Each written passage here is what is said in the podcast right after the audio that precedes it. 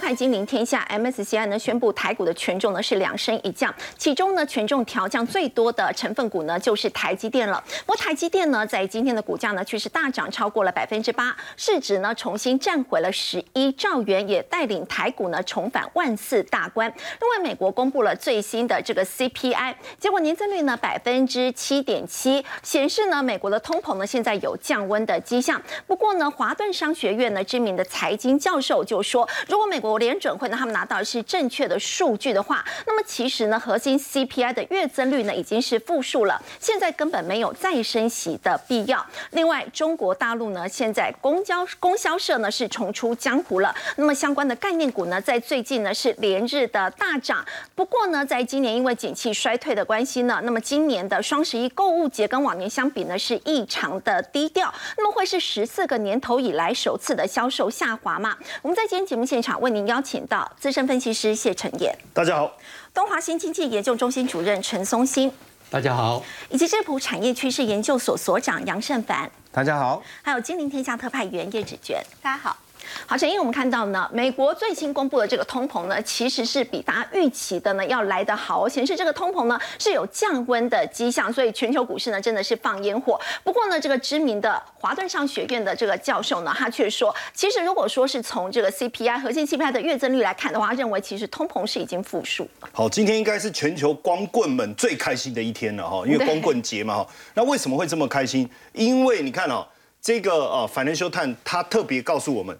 美国通膨降到一月以来哦，就从一月这样一路下来最低的水平。哎，通膨一直是我们最担心、最担忧，也是联准会最紧张的一个环境哦。所以它必须要强劲的升息，鹰派啦，股市的大涨，十年期公债殖率大幅度的一个攀升，都是因为通膨的因素。就没想到昨天所公布的美国十月份的 CPI 年增率七点七，哎，这个年增率七点七。比九月份，当时我们在节目上我们讲了，我说怎么会这样子这么高，大幅度的下降，而且原本市场上的经济学家也好，华尔街也好，都预测有的认为应该在八以上，对，那普遍预测是七点九，也比大家预期的低，所以很明显，通膨已经有大幅度的下滑了，而且连核心 CPI 也下滑，那所以如果通膨压力减轻的话。联储会还需要这么鹰派的升息吗？我们就看到非化取的资料哦，嗯，它直接升息两码的几率拉到百分之九十，那还是升两码有什么好高兴？因为原本要升三码，甚至有人说升四码才能搞定，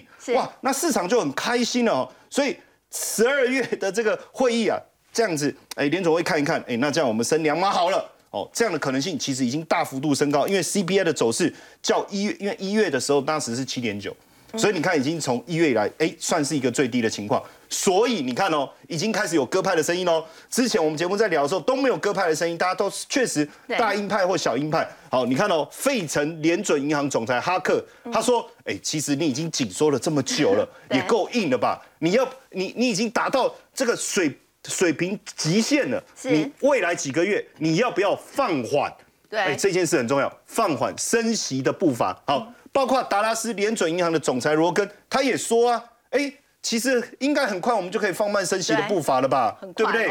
那你要你放慢，你开联总会官员好好来评估一下金融经济的环境，对不对？但是他也有提醒大家，放缓是放缓，不是宽松政策。是，但是对我们来讲，你只要放缓就好了。对，要不然你之前那个紧箍咒抓成这样子，我们真的快喘不过气来。所以也让昨天道琼的指数，哇，天哪，很可怕哎。一千两百点呢，很久没有看到王董。你看王董一来做这么大手笔，翁当就过不来那款进来哦，这么大手笔，ADR 对也带动了整个半导体产指数哈，半导体产业。你看台积电的 ADR，嗯，大涨了八点九八哈。当然这样的一个氛围。也让整个亚洲股市吃下一个定心丸，所以今天整个亚洲股市的表现都相当好。哦，你看我们台股自己就突破了五百点，哇，这个看到真的是呃非常非常开心哦。第一次双十一剁股票剁到这么剁手剁到这么开心哦。然后日经二五指数也大涨三八，南韩也大涨三点三七。当然这当中还有这个有一个声音更让我们值得去好好的讨论一下是谁？就华顿商学院的教授，他其实是非常知名的。这 C G L 他是一个非常知名的商学院教授，大家财经教授，大家也知道华顿商学院是非常非常有名的学府嘛。他就讲一个，他说：“哎呀，其实通膨没有像联总会讲的这么严重，因为核心 C P I，如果我们都讲核心 C P I 哦，其实是负的。为什么会是负的？他就讲出这个话，你是说，哎，这个状况没有那么严峻，我们可以理解。他讲说负的，你看哦，十月的核心通膨月增率是零点九，也创了一九九年来最居住类的哈。然后一九九年最大的单月增幅，但是这个 skill 他觉得说这个数据太荒谬了，为什么？他说你其实你在统计的时候，你指标要对啊，你你要用正确的统计啊。这个由他来讲，我觉得是 OK 的，因为毕竟他的声量大，他的在财经上面的地位哦，学术地位各方面来讲这个话，我觉得有他的道理。他也说一直以来都是用错误的指标。好，但我们来看哦，因为除了住房之外，影响我们核心的其实有有两个很重要的关键，一个是医疗照护，这个大家应该很有感哦，就是说你在呃，比如说看病的时候、住院的时候，或者是有各种手术，那医疗照护指数年增率从九月的百分之六是，哎。九月的百分之六是创一九九三年以来最高，所以我们当时都觉得压力很大，降到五，哎，已经创了七位来最低的一个升幅。是十月份的二手汽车卡车指数，这个部分也从九月的七点二降到二，这个降很多哎，这是二零二零年七月以来的最低升幅。那当然，我们在讲这个核心 CPI，我就提醒大家，因为在我们在讲消费者物价的时候，它里面有包含一个就是食品跟饮料，还有在能源的部分。通常我们会把这拿两个拿掉，为什么？因为这个短期内上涨很容易就下滑，短期内上涨很容易就下滑，它会有一些季节的因素。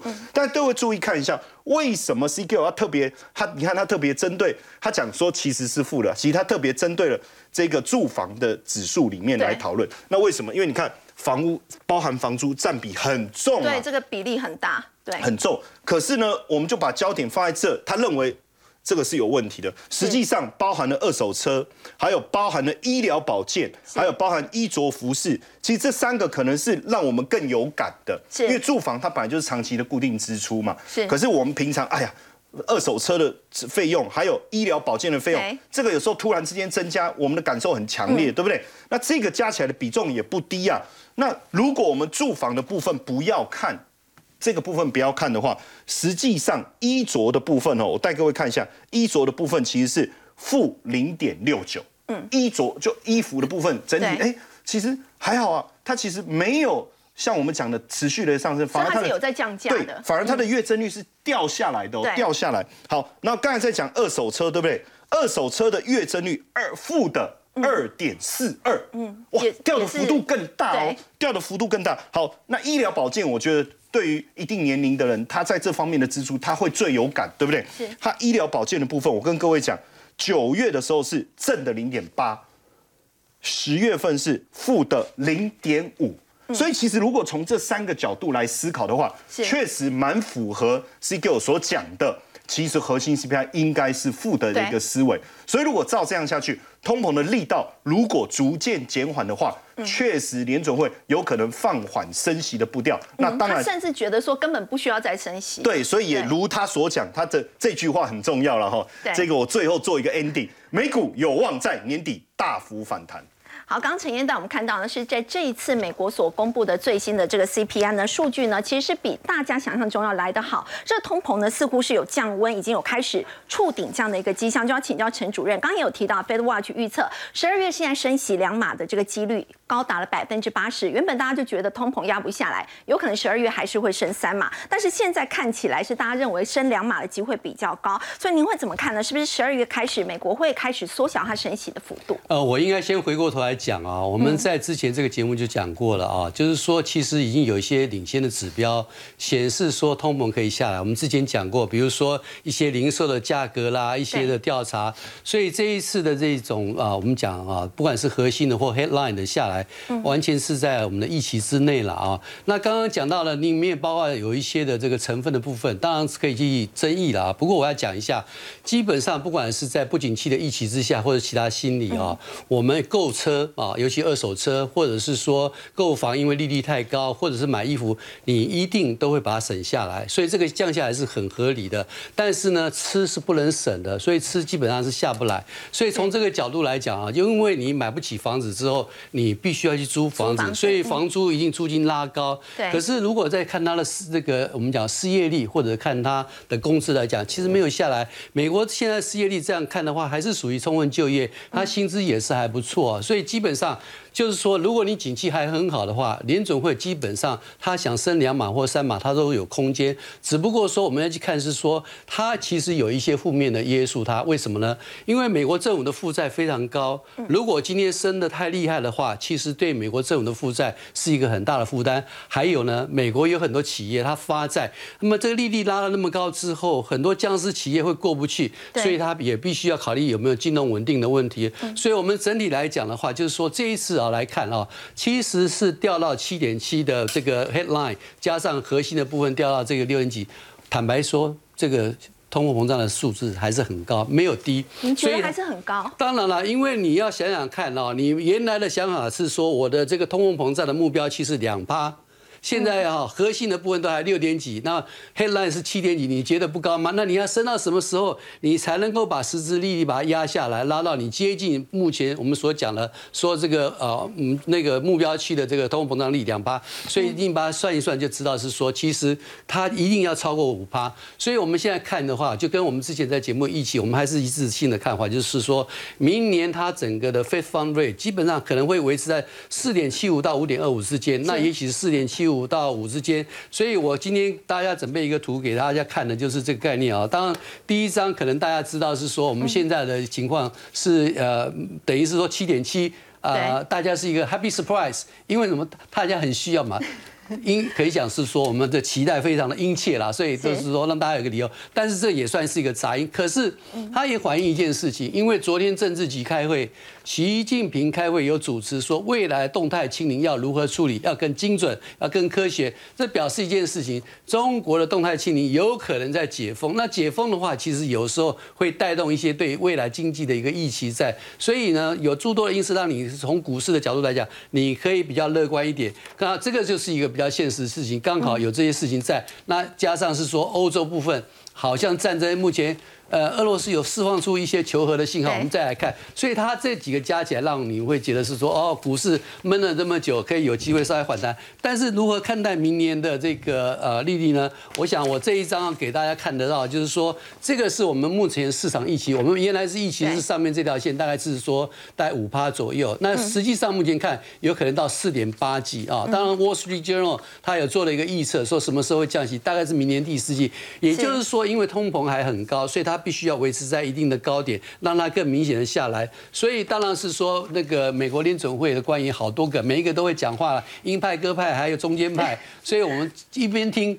可是真正的角色是要十二月几节，因为十一月是从感恩节开始是美国的 shopping 跟旅游的旺季，这个时间点一定会把数字拉高。那十二月部分他要做决策的时候，其实十一月的这个 CPI 已经出来，那个时候会比较准。所以我们目前暂且观望一下。不过有一个好处，目目前因为它这个好消息出来之后，隔夜之间从这个三十年的房贷利率从七点几一下降到六点，哇，那降的幅度是很大。所以目前来讲，我想是。市场是很欢迎，可是另外一个角度来讲是说，如果它升息的力道看起来有可能趋缓的话，那美元指数会怎么走？因为很多人手上抱了一堆美元啊。对，那美元指数照目前情况之下，就是说，如果说美国的这个升息会减缓，那中国有可能做一些调整的话，那因为利差导致于说资金要往美国走的这个因素，也许没有那么强烈，那美元指数就没有必要维持在这里。而且坦白讲，在市场上里面很多人啊，原来在低点。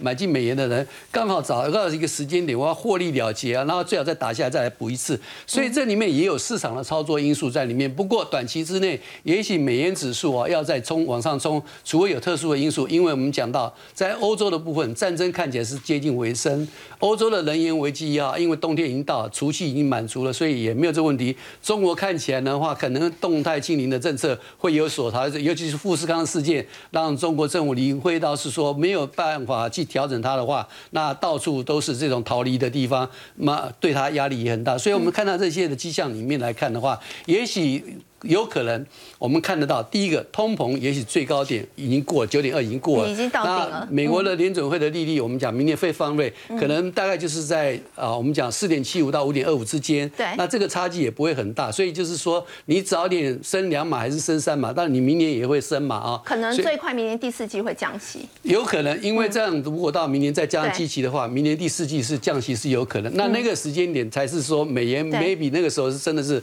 啊，我们讲这黄金比较。好的时间已经过了。但是现在来讲的话，还有一些的变数。那我刚刚讲，这是说十一月份美国的 CPI 会怎么走，我们还要再观察观观察一下。如果是如同预期的话，会比较高，那它是不是已经反映了？那我想美国的 Fed 因为准备呃官员是好几个有投票权，他们都是说我是 data dependent，要依赖数据，那那个数据才会决定最后。那目前只是给大家一个好的理由。那也许当然也有机会是说底部已经到了，因为大家看起来最差的这种情境，不管是地缘政治啊、人员啊，都已经过。不过还有是有一些的问题在，因为美国的粮食的组织在估计是说明年粮食的价格可能会上涨。那粮食价格因为不在这个核心里面，我们再看那供应链，如果中国能够解封的话，它原来对核心 CPI 的影响数也许可以降低。我们还要持续观察，才知道这一波是不是就是这样子比较稳定下来。好，虽然呃，刚刚陈主任提到的，就是在这一次所公布的这个美国最新的这个 CPI 呢，虽然百分之七点七是比大家预期的要来得好哦，感觉通膨压力没有那么大，但是呢，短时间呢也是不可能会有降息这样的一个情况。那么如果接下来美国联准会是缓升息的话，其实我们看到，因为在最近市场这样的一个预期，所以亚洲晶片股都有出现一些强弹的情况。另外也要请教陈燕，MSCI 宣布台股的权重这一次是两升一降，在过去其实都是两降一升比较多，不过。台积电为什么它的权重哦是被调降最多？好，当然因为这一次呃 MSCI 对台股的部分它是两升一降哦，大家就讲说那不就连十五降？没错，因为因为这一降的部分这样算下已经连十五降。可是过去我们在写这个标题的时候，过去都是两降一升，所以这次可能没有写好会贴错，因为它是两升一降啊。当然这对台股来讲，我认为绝对是这一个波段当中一个非常重要的一个讯息。你表示它对一个台股的一个。变化开始慢慢的产生一些值的改变。我们先看一下权重怎么调整。亚洲除了日本以外是上调了哦零点零二百分之零点零二。全球市场指数因为这个规模相对是比较大的，对哦，它是增加了零点零一。那全球新兴市场指数是降了零点零二。那整体来讲，最主要的影响应该会是在被动式的投资，尤其是 ETF 的部分。那这个部分它就会跟必须要跟着在十一月三十号收盘。这个隔天生生效，对不对？它必须在收盘前做一个大幅度的调整，所以十一月三十号当天的交易量会特别的大。那尤其是在尾盘的时候，大家特别注意一下哈。那当然，这当中大家大家又特别关注，哎，谁被纳进来？台股指数成分股谁被踢出去？那被纳进来的是谁？耀华药，哎，好像可以理解，因为过去一段时间这个。个股的部分涨势非常的强，对，然后再来是台气银的部分，哎，也被纳进来哦。那它其实原本是小型指数成分股转进来，等于他们是从小联盟被拉拔到大联盟哦。那今天的股价的表现只也很强，那是不是代表说未来就一定会呃持续的？这个向多头迈进哦，这后面还是要考虑的是主动式的资金的操作，因为我刚才讲这个调整是被动资金的操作，所以还是要去看一下个别的一个基本面哦。但整体基本面来看还是不错的。但另外一个被踢被踢出去的，等于说被从大联盟踢到小联盟，不是说这个股票就不能投资。我必须提醒大家，被被剔除的意思是说我从你的。大型的成分股，我们换到中小型的成分股哈的指数里面哦，所以翔硕今天还是涨，大家不理解。就我讲，它只是从大联盟被挪到小联盟，它还是有它基本面的一个表现。对，虽然被剔除了，股价还是大涨。对，那影响的是被动的投资，但对主动的投资人来讲，他看的还是它产业的一个基本面。这边我要提醒大家，当然在这这个调整当中哦，我们更关心的还有一档就是台积电，因为毕竟呢，台积电今天。不得了，太可怕了！今天涨涨了八点三四，涨了三十四块啊！哦，所有之前看坏台积电的，今天脸都肿得跟猪头一样大啊！因为今这个连续性的上涨，挑战了大家的看法，市值站上了十一兆。好，当然为什么我要特别讲台积电？除了它大涨之外，因为这次 MAC 调升最重耀华耀，哎，它大涨，权重零点三七，没错啊，它涨了五帕多，对不对？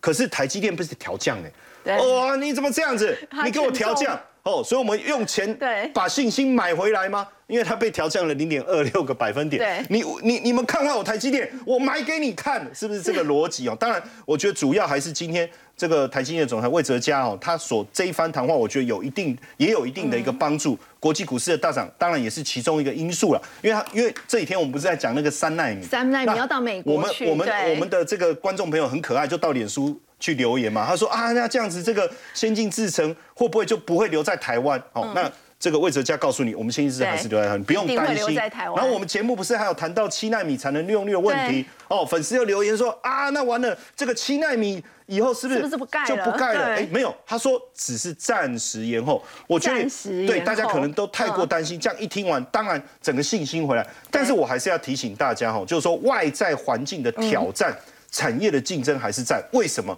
因为其实后前有追兵啊，不是前有狼后有虎嘛，豺狼虎豹。其实我也不是说他们是豺狼虎豹，但是你可以很明显看到日本最近的动作是非常的积极。好，最近呢，这个当然我们有听到就是说，哎。这个富士康，这我们节目有讲嘛，它有二纳米的订单要下给台积电嘛。对。哎，这个好像是好消息，可更重要的事情是要为了超越这个二纳米哦，现在日本的国家队哦，日本的国家队哦，国企整个联手，丰田、Sony 有有哪几家？我我念一下哈，大家听一下哈，丰田、Sony、软银、NTT、好 NEC、Denso、凯霞，还有三菱日联银行，前面讲的这些企业。都出资十亿日元，三菱日联银行出资三亿日元出新的公司，还有包括担任会长的是谁？东京威力科创的前社长。天哪，这等于是复仇者联盟，而且而且还找了这个这个呃，找了谁来当队长哦？可能找那个奇异博士哈，再来当队长。这整个概念其实很像早期我们在看日本记忆体，当时整个整个国家的力量哦，请所有的资源。整个冲上来，然后把美国干掉的那个历史哦，所以我觉得这个决心哦，我们还是要特别特别的去注意啊，因为未来对日本来讲，因为它在这个地方，它要建立新一代的逻辑半导体，这逻辑半导体不就是这个台积电的强项吗？你看自驾啦、AI 啦、智慧城市，而且这里面有个重点，他希望五年后，他目标很很明确哦，二零二七年要二纳米以下，而且这里面有一句话，我觉得我们要特别特别的留意，如果真的他做到了。对台积电当然还是产生一定的威胁，为什么？是因为他说二零三零年要从使用者变成是接单制造的那一个人。对，哇，不得了，要获得制造的订单呢。订单。那未，所以这个未来会不会抢单了？对。那他本来是客户，他又可以自己制作。那肯定有影响。当然，很多人说你凭什么？你凭什么？你你有有什么本事？你可以做这件事？可我们别忘了，日本在功率半导体这个领域是非常的强的哦。你看功，而且功率半导体现在是这个整个产业成长的速度非常快，为这个七年要会达到原来的两倍。这日经中文网所做的特别的统计，你看全球的需求，电动车对不对？马达电动车功率半导体在电动车的使用是特别强劲，而且还可以到。家电啊，再生能源，哎，再生能源也是现在产业发展的一个重点。所以日本有没有这个底气？如果他们再度联手，有没有这个可能性？而且最近我们看他们的金融机构在做一件什么？事情？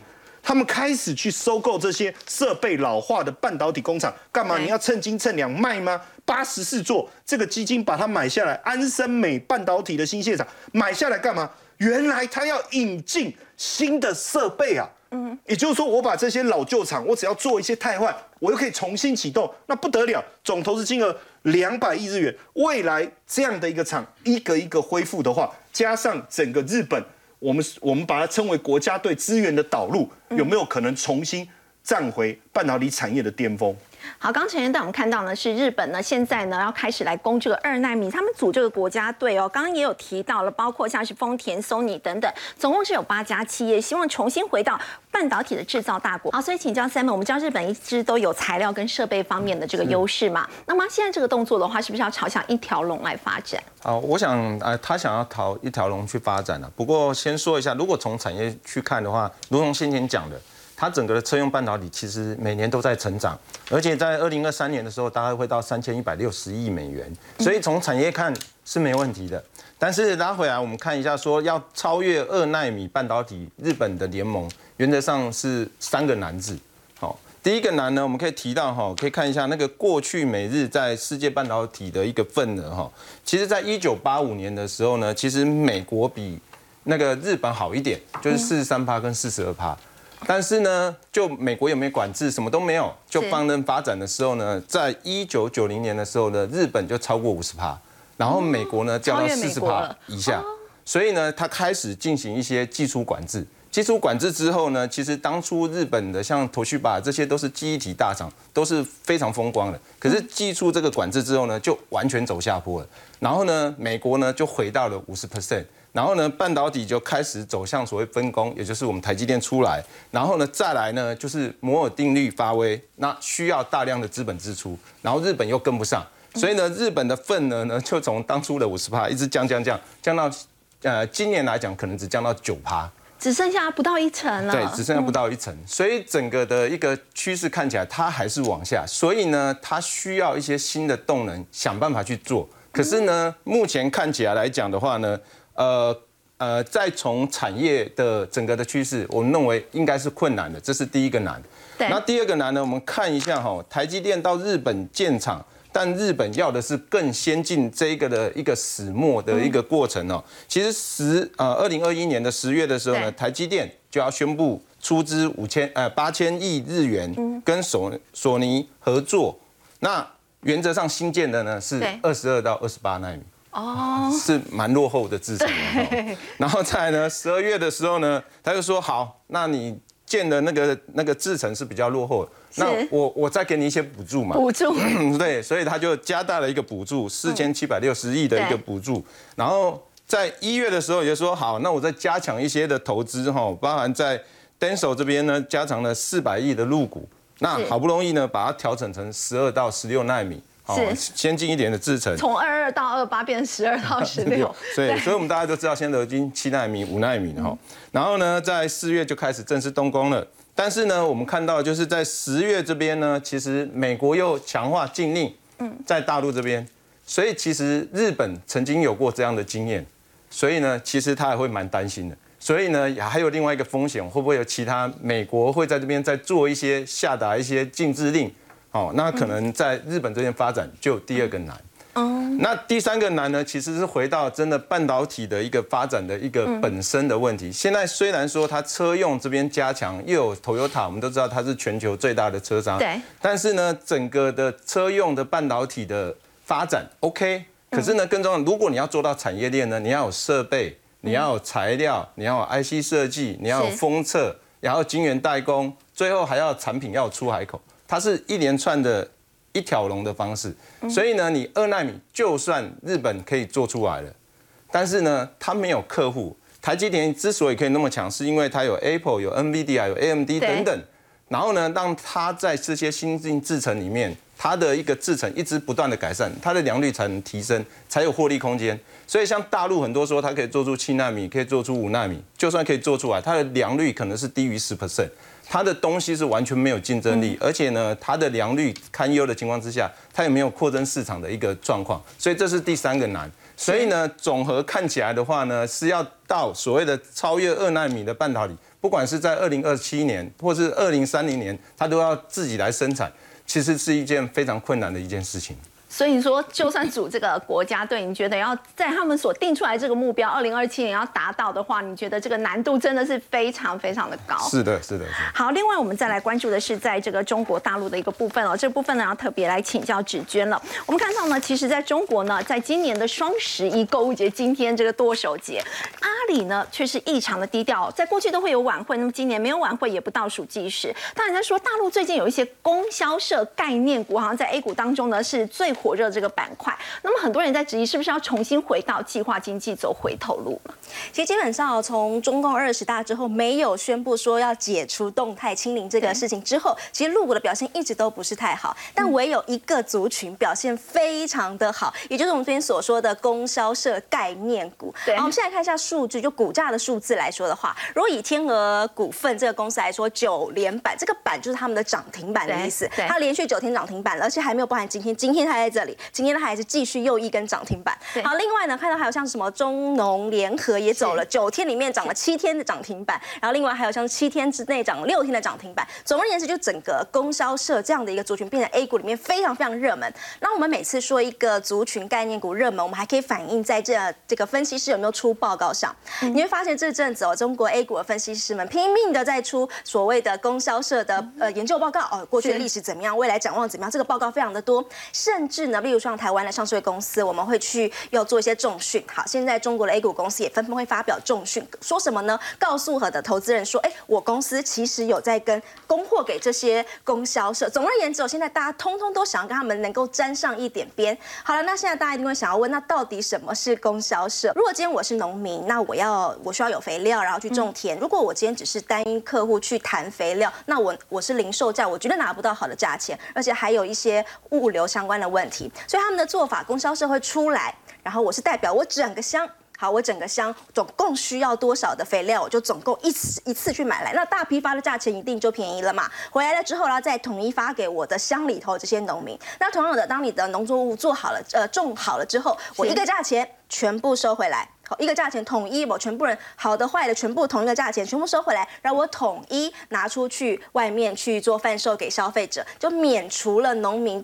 一对一直接对外的这样子的一个问题哈，那另外他们还有一个做法是，他们把这个所有的大批采购，好，全部都是大批采购出来很多的呃食衣住行娱乐需要用的这些东西在里头去做贩售，所以价格可以想见，它一定是相对便宜的。这一个概念，它其实是在过去我们说他们的计划经济下头的一个产物。那现在他们现在突然哎重新又回到了镁光灯上，以数字来说，到二零二一年，他们这样的一个全国供销系统哦，在他们的全年。呃，销售金额达到了六点二六兆，大家没有概念。好，六点二六兆什么概念？它是比两个中石油的营业收入还要来得多。哎，这样就有一个概念喽。那在以他们全中国来说的话，它的企业家数已经来到了六千六百多，那配送中心也有一万多个。呃，除此之外，大家一直在说，为什么现在突然供销股会跑上？还有一个很重要的原因，就是在中共的二十大，他们整个供销社的总社长这次入选的到他们的中共的常委里头去，所以他们就认为说，这是中共的官方在告诉我们说，我们现在。要走这样的一个路，好，那这个是在，所以大家会说，哎，是不是要回到从前的那种计划经济的感觉？但我必须要说，这个对一二线城市原则上没有什么太大的影响，就是对这种比较穷困一点的农村乡镇才是会有影响的。好，那我们来看说，那中国的经济现在到底是走一个什么样的状况？今天双十一，呃，可以跟各位观众朋友说，今天你打开新闻，绝对看不到说天猫几分几秒又创造了多少亿。这个新闻在今天绝对看不到。今年他异常异常的低调，他完全不办任何的晚会庆祝活动。所以从二零一五年开始，我们记忆犹新，他们每年在双十一都会办一个大型晚会，而且那晚会还会请很多的国外巨星来台湾。以上之前来说，他请了玛丽亚凯莉，起了周杰伦等等。而且这个是一直从二零一五年一直到去年，即便疫情都还有在办晚会。是。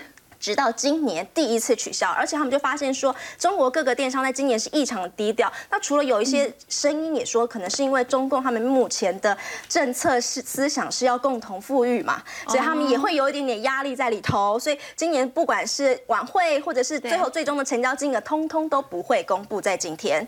那所以一目前大家是预测说，今年的销售额顶多顶多跟去年也只是差不多持平了，就差不多持平，因为也只有百分之二十四的人说我可能会。会增加收入呃支出的金额，所以他们认为是这个样子。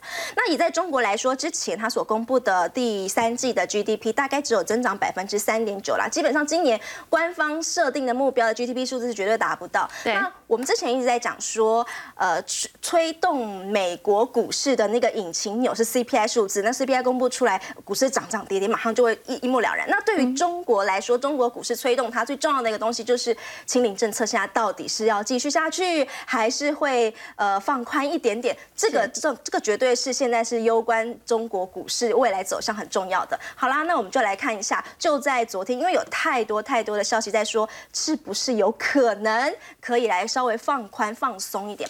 昨天我看到一个视频还蛮有趣，是外媒访问在呃中在北京呃网络公司上班的一个民众，他就说，他说前几天他们公司不过就是一个来访公司的人确诊了。整栋公司所有上班族清空，这整整栋整栋哦要清空十天，清空十天，清空十天，然后大家要在家里，就是只因为这一栋楼有一个确诊者进来。他说他们现在是严格，还是持续严格到这种程度？但你说到底可以？忍受多久撑多久。但是目前为止，中国官方依旧是这样。所以我们看到是昨天就是最新的习近平所主持的政治局常委会议当中，他还是依旧告诉大家讲了这句话，依旧是说我们会坚定不移的来贯彻动态清零的总方针。所以也就是动态清零，大家最担心的还是要持续。目前看起来他的态度还算坚定，不管呃网络上有多少猜测的说法，但目前看起来态度还是非常的坚定。好，刚刚子娟带我们看到中国大陆呢，其实在今年呢，这个双十一呢是比往年相比呢要低调很多。那么也有可能呢，这个是因为景气衰退这样的一个因素。那么另外呢，也就是呢，中国的官方现在还是坚定要贯彻动态清零，当然影响所及呢，台湾的一些这个科技业者呢，其实也都会受到冲击。不过我们说呢，台股在今天是价量齐扬的，现在整个反弹的行情已经确立了吗？我们先休息一下，稍后回来。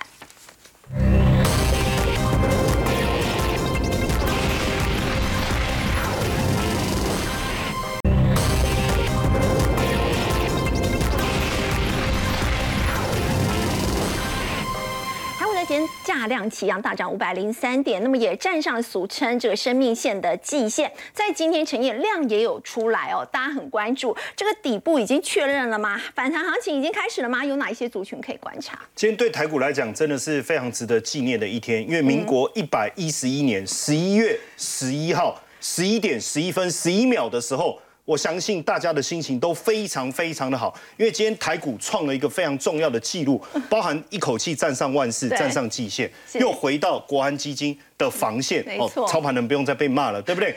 而且一度大涨五百四十一点，这是今年哎最高，而且是第五大涨点呢。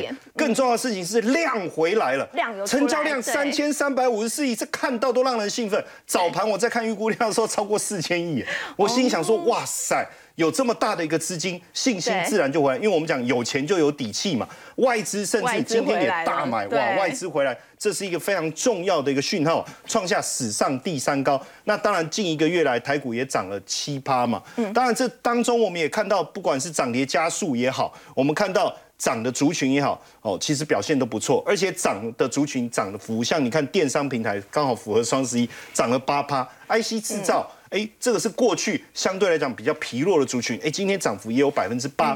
然后安全监控其实这比较冷门，虽然跌二点四九，但我觉得比较没关系，因为它的市场的交易量本来就少。涨成这样，满足点到了吗？那短线上当然到，而且量很大，短线上可能有一些涨多压回的这种压力会有，但是因为这个这么大的量，它不是出现在大涨过后，而是出现在底部整理区过后，所以我觉得。休息一下，应该还有机会了哈。马丽夯喝了再上。那今天呢，尤其是在排行榜的部分，我们看到几个重要的股票，像台积电啊、联发科，都是大型的指标股，代表大户、大资金、机构法人回来。我觉得大户回来这件事情其实更为重要。当然，这里面有一档台达电，你看今天也贡献了台股十点哦。所以我们来看一下台达电，因为最近大家很关心，就说接下来的一个族群，当然包含呃政府政策。包含产业发展方向，其实绿能的一个发展，电动车的一个发展非常的重要。台达电是非常纯的绿绿能概念股哦，所以你看，其实这一段时间，这个是周线图哦，它的。走势就比其他的股票相对来的强劲哦，不止抗跌哦，它直接就不管你们跌，反正我就一枝独秀，一直往上涨。在往上。那今天台股大涨，如果它跌，我们就没什么好谈。哎，它还是继续往上哦，算是一个非常好的领先指标。那外资也回来买，重点是获利哦。我帮各位算了一下，第三季啊。它的一个获利啊，季增率是超过四成哦，年增率是超过七成哦，所以代表在大家各个景气都有疑虑的当下，它的获利还能成这大幅成长。当然，就整个呃绿能产业，当然我们想到另外一个发电当中非常重要的太阳能哦，那另外太阳能当中也呼应了整个半导体产业成长化。那像这个细晶圆上游，像中美金，哎，今天这这最近的股价表现也相当的强，不只有今天啊，它是最近一周的表现都非常强。外资也回来买超，那大家也看到哇，真的第三季一柱擎天了。我就帮各位算了一下，第三季的 EPS，季增率七成，年增率也七成，七成。在现在大家担心景气衰退疑虑当中，他们还有能能有这样的表现，所以不论是跟太阳能有关的啦，或者是跟绿电相关的，大家还是可以持续的追踪。好，刚刚陈彦带我们看到台股在今天大涨，尤其呢反映在包括绿电啊、太阳能相关的这个个股呢，其实也有表现相当优异的。不过呢，我们特别来关注说到这个绿呢，这为期两周的联合国气候峰会，在今年这个气候争议成了焦点，要请教 Simon，因为这次美国总统拜登他也有到埃及去参加嘛，这个 COP 二十七会不会有助于接下来这个我们所谓这个绿色经济可以做进一步的这个发展？哦，我想啊，第二十七届的联合国气候大会啊，其实它有一个重点哦，也就是在所谓的欧洲能源的一个危机。是好，那欧洲能源危机的时候，会产生很奇怪的一个现象，就是大家都担心那个俄罗斯天然气断供，所以大家都盖天然气了。但是，一盖天然气呢，反而让当初的呃欧盟这边要减排，反而会在二零三零年左右的时候会增加十趴的一个碳排放量，所以它是整个是完完全是违背的。所以呢，在这个情况之下呢，事实上他们也希望在借由这一次调整回来，所以包含说像啊、呃法国这边的也谈提出来说，二零二五年要增加太阳能十倍。那英国呢这边二零三五年呢要增加五倍，是。所以可以看得出来，在整个呃全全球的一个太阳能的一个装置量，其实可以从今年大概是一千七百一千零七十三 G，成长到二零二三年，其实会成长到一千三百零二 G，所以它是成长的。但是又有一个很有趣的现象，就是其实呢，全球的太阳能九成以上全部都是大陆的厂商出的，所以呢，今年大陆的厂商可能都不好，但是呢。太阳能相关的业者非常好，它 两百八十亿美元的出货量，然后呢都成长四十五十 percent 以上的，所以呢在太阳能这边呢又刚好美国就说好，那我就去中国化，所以呢对去中国化，所以呢在太阳能这边呢，他又把这些的资源刚好拉回来，在台湾这边。不管是全球我们的出货，不管是模组，所以台湾就受惠了，对台湾就因为他们要去太阳能这边也要去中国化，对，所以再拉回来就是变成说，在不管是在呃全球的环境需求跟台湾这边的建制量，其实都是在提升的哈。台湾明年也会建制大概三 G 的一个建制量，其实都是偏高的。所以呢，在这样的一个情况之下，你可以看到呢，其实。台湾业者他很多在去年可能都不赚钱哦，比如讲举一个例子，像联合再生去年赔钱，今年前三季也赚钱啊。几乎什么样的公司呢，在今年其实都都会赚。那如果像太阳能啊、风力发电啊，你会比较看好哪一块？呃，如果你说要赶进度的话呢，那就是风力发电了。风力发电，对，风力发电更惨，就是它在疫情的时候呢，二零二一年建制量呢只达到二十三趴的要求，然后呢，二零二二年也就是今年也只有达到四十五 percent，然后呢，到明年所以要赶进度，所以从今年的一点一 G 可能到明年就要变三点六 G，所以它会成长三倍以上。所以像很多之前那些水下设备这些的要建制什么司机缸这些的，都会因为虽然建筑不好了嘛。可是整个的呃风力发电也会更好，所以呢，在明年其实绿能不管是在太阳能跟风力，都会在台湾这边的业者都会非常的精彩。好，我们谢谢 Simon。不过稍后回来要持续关注的是这个双十一购物节。那么在今年台湾的部分呢，这个消费金额倒是成长了非常的多，年增有四十四趴。哪一个族群是购买力最强呢？我们先休息一下，稍后回来。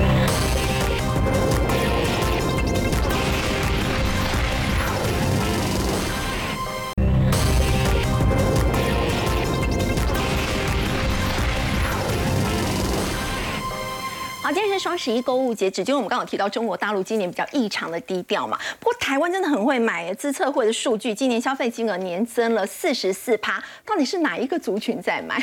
好，我先来问一下各位观众，你觉得今年在台湾的呃双十一有很冷吗？还是很热呢？那个感觉，或许随机问几个人会觉得说，哎，今年好像在行销策略上面感觉好像比较冷一点点，对因为好像也没有看到一些晚会啊，或者是一些直播大咖等等也都没有看到。但是我们先来看一下，为什么我们说双十一对电商来说非常非常的重要？这个是以在台湾啊，台湾的两大龙头富邦媒还有这个网家来说的话，富邦媒在前今年前十个月哦，现在公布出来的数字，营收是年增了百分之十六，不过在网家的话是年减百分之五点六。那为什么说双十一很重要？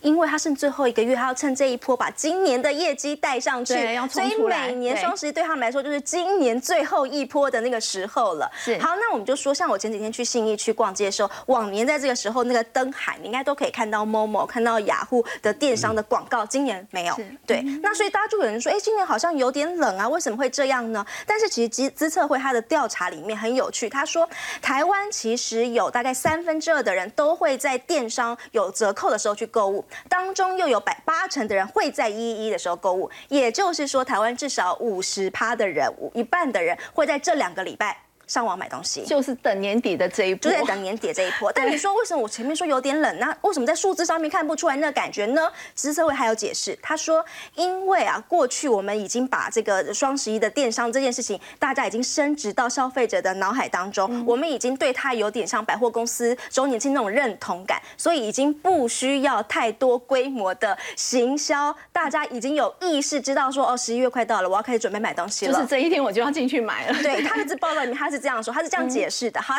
那我们就来看说，那他认为说，今年以台湾的呃网友的状况来说，大概双十一的平均消费，它会超过两万块，两万一千七百二十八元平均的消费，然后年幅增加幅度蛮高的哦，对，百分之四十四趴哦，这个数字是很高的哦。那好奇了，哪一个族群最会剁手呢？应该觉得应该是年轻人，对不对？对，没有来看一下，就是四十六到五十五岁的这样的一个族群，在他们调查当中，在网络上消费能力是最强的。那年呃消费超过万元的。网友其实也增加了从十个百分点左右，十个百分点。好，那至于我们下来稍微解释一下为什么哈，刚刚觉得好像有点意外，为什么是四十六到五十五岁这个族群想的消费力最强？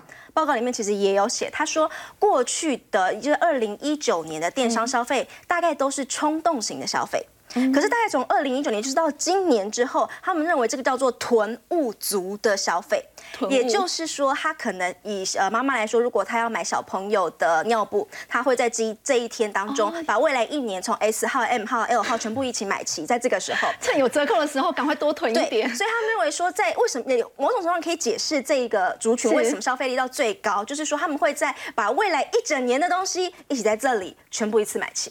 好，刚刚子君带我们看到是在今年双十一哦，结果开出来以在台湾的部分呢，这个业绩呢还是蛮好看的。那我们稍后要回来关注的是，现在过去我们说到这个全球化所带动的经济，现在已经出现了改变了。现在全球是不是再度掀起了一波的保护主义对经济的影响？我们先休息一下，稍后回来。